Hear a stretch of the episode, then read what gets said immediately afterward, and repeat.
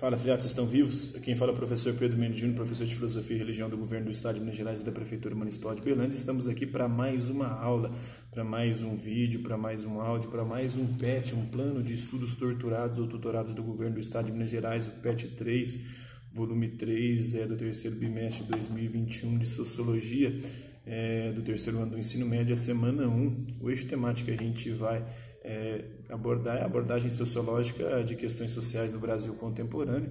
O tema utópico é a sociedade e o espaço urbano. As habilidades é compreender a formação, a gestão e os conflitos de interesses presentes no espaço urbano. Os conteúdos relacionados aí são a modernidade, a industrialização, a urbanização, a saúde mental, a interdisciplinaridade, história, geografia, filosofia e física.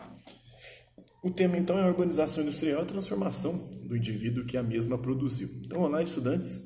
É, vocês já ouviram falar de um ramo da sociologia empenhado em desvendar a realidade dos grandes centros urbanos? Da semana 1 a 3 é, do PET 3, nós vamos descobrir alguns temas trabalhados aí pela sociologia urbana, sociologia que estuda as sociedades humanas dentro das cidades. Em conjunto com a história e a geografia, essa área de estudos ela focaliza os processos sociais que tornaram a cidade o centro da organização social do mundo moderno, da modernidade. Como e por que as cidades se desenvolvem? Que relações sociais são responsáveis pela construção das cidades tais como as conhecemos hoje? Então, a modernidade é marcada pelas profundas transformações econômicas, políticas e culturais é, decorrentes aí das revoluções burguesas dos séculos 17, 18 e 19, né? entre elas a acelerada urbanização, processo de crescimento e desenvolvimento das cidades é, principalmente com a Revolução Industrial iniciada na Inglaterra no século XVIII e expandida por todo o mundo nos séculos seguintes, que a urbanização se intensificou a todo vapor, literalmente, né, a todo vapor, porque a, a energia é, que moveu a primeira Revolução Industrial foi a energia a vapor. Não se esqueça de como a invenção da máquina a vapor revolucionou os transportes e a indústria. Hein? Surge assim a cidade industrial moderna, também conhecida como metrópole, né? Polis é a cidade, metro a cidade grandiosa, em alguns casos mais atuais, a megalópole, que ainda é maior que a metrópole, onde a maior parte das pessoas vive atualmente, ou grande parte delas. A sociologia clássica, que nasceu dentro e junto com as cidades modernas, ela tentou desvendar os impactos da urbanização sobre as pessoas, sobre sua psicologia também, né, sua mente, sua personalidade, é um pouco menos falado que os três parquinhos da sociologia, o Marx, o Durkheim e o Weber, que são os três é, fundamentos, os três pilares aí, o Marx de esquerda, Durkheim mais conservador, o Weber uma, verte, uma verba mais liberal. O sociólogo alemão George Simmel, que viveu entre 1858 e 1918, ele desenvolveu importantes reflexões sobre o tema. No seu trabalho A Metrópole e a Vida Mental, de 1902, ele revela com fascínio aí, e espanto como que a vida das pessoas mudou vertiginosamente nas cidades, né, cada vez maiores e com redes de interação cada vez mais complexas. Então, se notou que na cidade moderna havia uma contradição entre o crescente individualismo, focado no indivíduo das pessoas, e a crescente interdependência entre os indivíduos, entre elas. Né? E aí que está a contradição do liberalismo, que geralmente é individualista, porque há uma interdependência entre as pessoas e as sociedades humanas, né? o coletivo aí, ela acaba de alguma forma tendo, estando entrelaçado com é, os indivíduos. Né? Então, o, o liberalismo geralmente foca no individualismo, enquanto a esquerda foca no coletivismo, mas um é, interpenetra no outro, influencia o outro de forma dinâmica o tempo todo.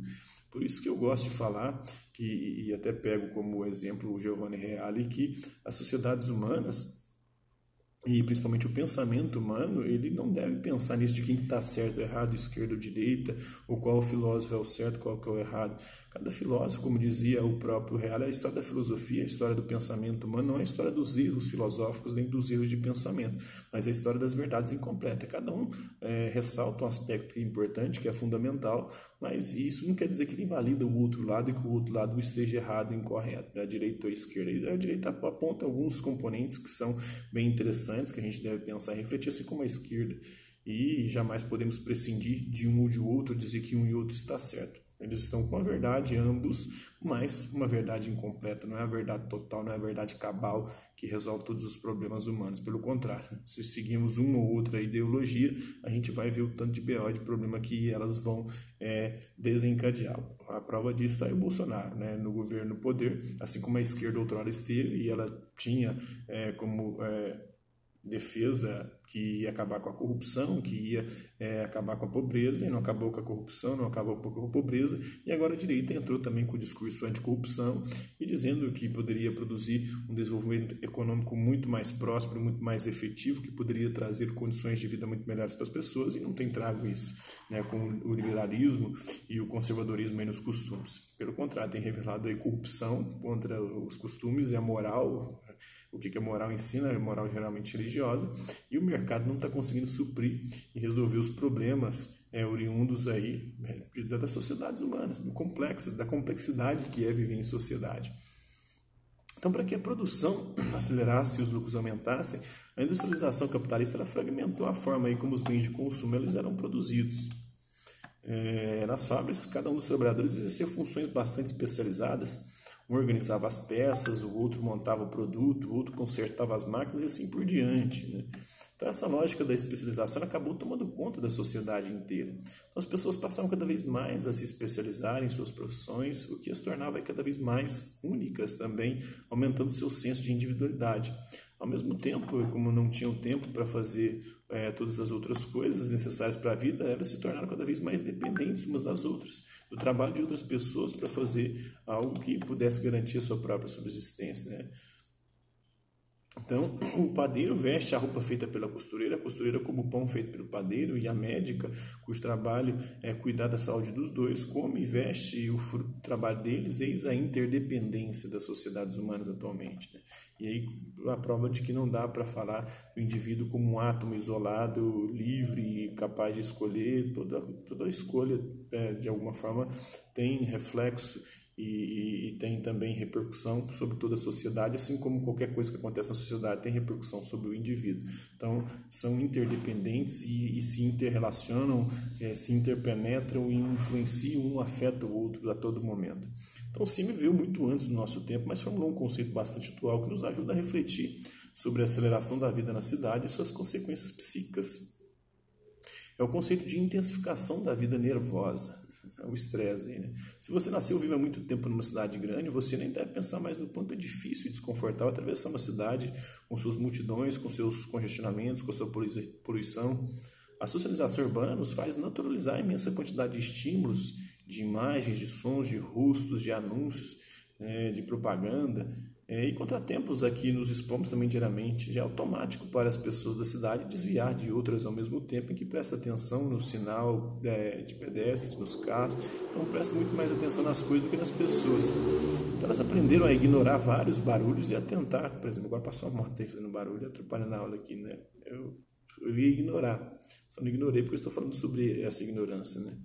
É, então a gente aprende a ignorar os barulhos e atentar, e atentar para outros, como as sirenes, as buzinas, os alarmes, manter o foco quando tantas imagens passam pela janela do ônibus e a como agir também quando estamos cercados aí por tantos rostos estranhos e desconhecidos.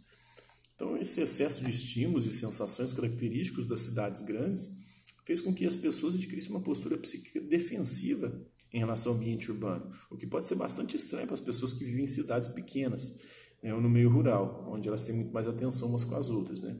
Atitude de reserva, elas são mais reservadas, as pessoas do campo. Né? Preservar a sua saúde mental, e isso também na cidade vai ser muito mais é, acentuado. É, o povo do campo eles interagem mais, se conhecem melhor. O povo da cidade, às vezes, vizinhos não, não se conhecem, não se veem, não se falam, nunca trocaram uma palavra nem olhares.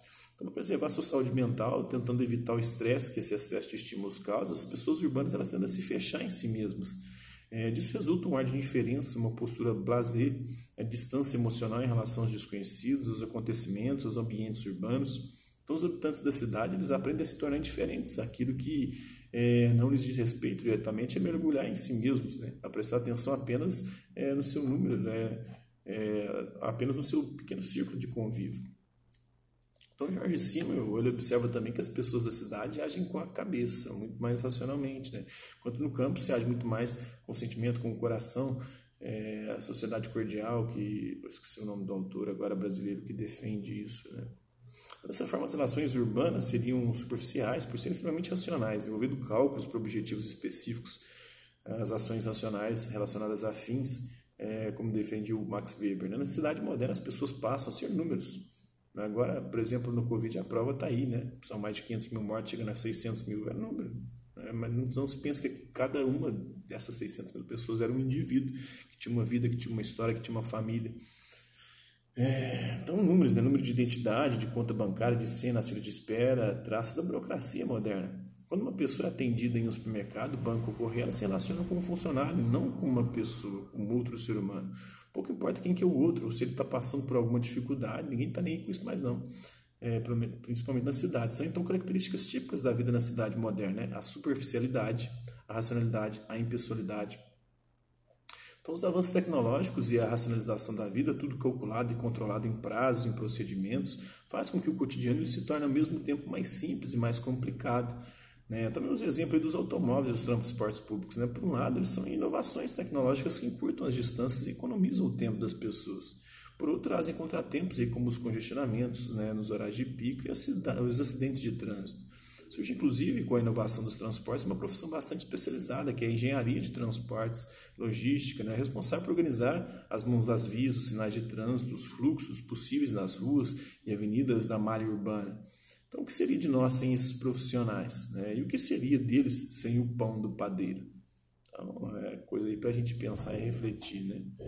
É, a vida na cidade grande está repleta de contradições. O gosto pelo consumo de bens e a cultura né, e consumo de bens de cultura, né, e a angústia por não sermos capazes de tudo conhecer, de adquirir todas as coisas, a sensação de solidão, mesmo estando no meio de uma multidão, o prazer de saber que não somos o foco da atenção dos outros, mas o medo de não sermos conhecidos por ninguém também, a maior liberdade que temos de expressar nossas identidades e estilos sem dar explicações, nós temos isso na cidade, mas o receio também de não sermos ajudados por ninguém, caso a gente precise, necessite.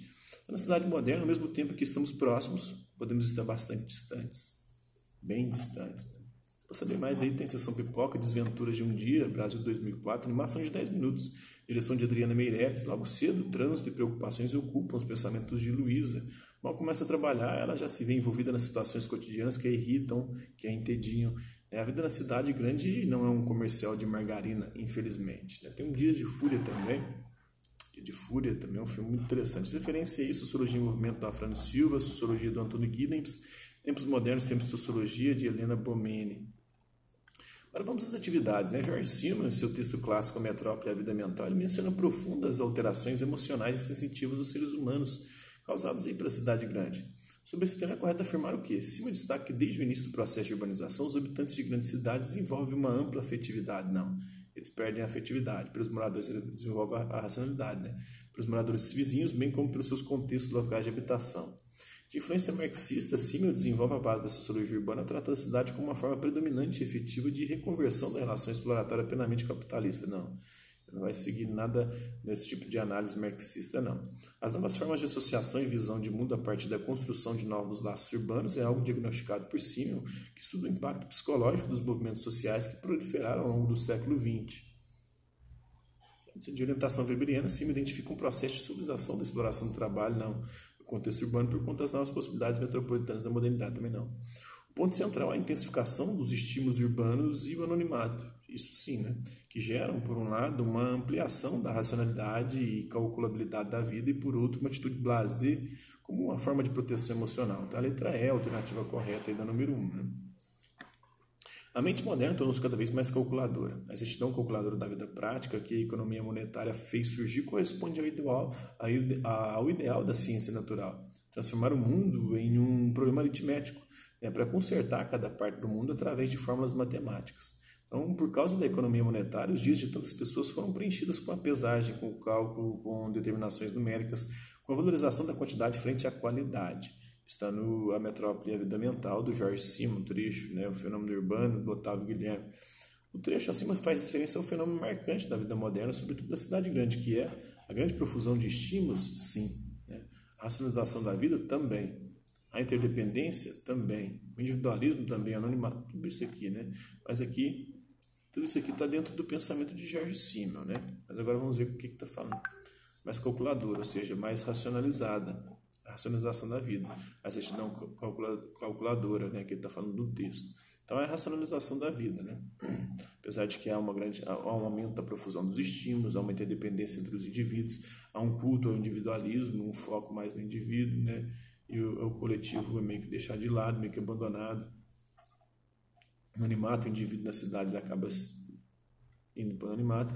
E um debate sobre o futuro do setor de transporte de uma grande cidade brasileira com trânsito intenso foi apresentado um conjunto de propostas. Entre as propostas a produzidas abaixo, aquela que atende ao mesmo tempo a implicações sociais e ambientais nesse setor é proibir o uso de combustíveis produzidos a partir de recursos naturais. Mas todo combustível vem de recurso natural, é impossível. Promover a substituição de veículos a diesel por veículos a gasolina. Também não, porque ambos são de origem do petróleo, a mesma, a mesma fonte energética. Incentivar a substituição do transporte individual por transportes coletivos, sim. Isso aqui sim, né?